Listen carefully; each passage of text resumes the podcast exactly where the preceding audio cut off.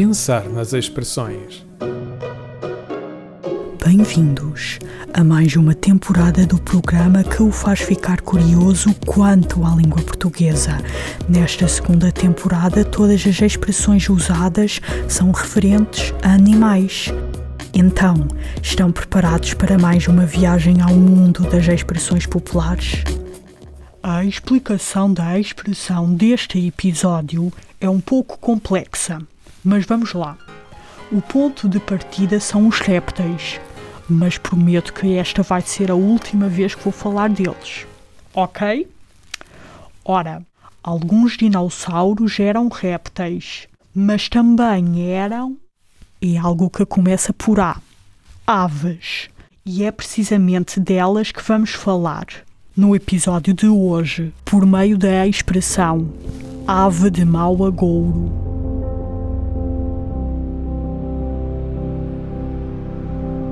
Então é assim.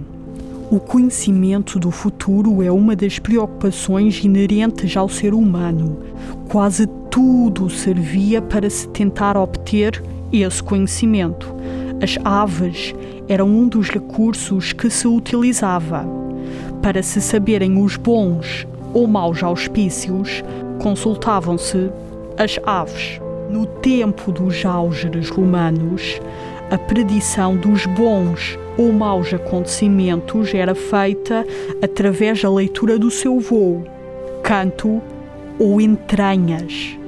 Os pássaros que mais atentamente eram seguidos no seu voo, ouvidos nos seus cantos e analisadas as vísceras, eram a águia, o abutre, o miafre, a coruja, o corvo e a graia.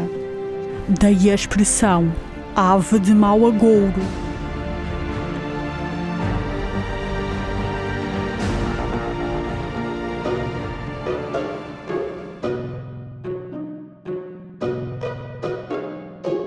Pensar nas expressões.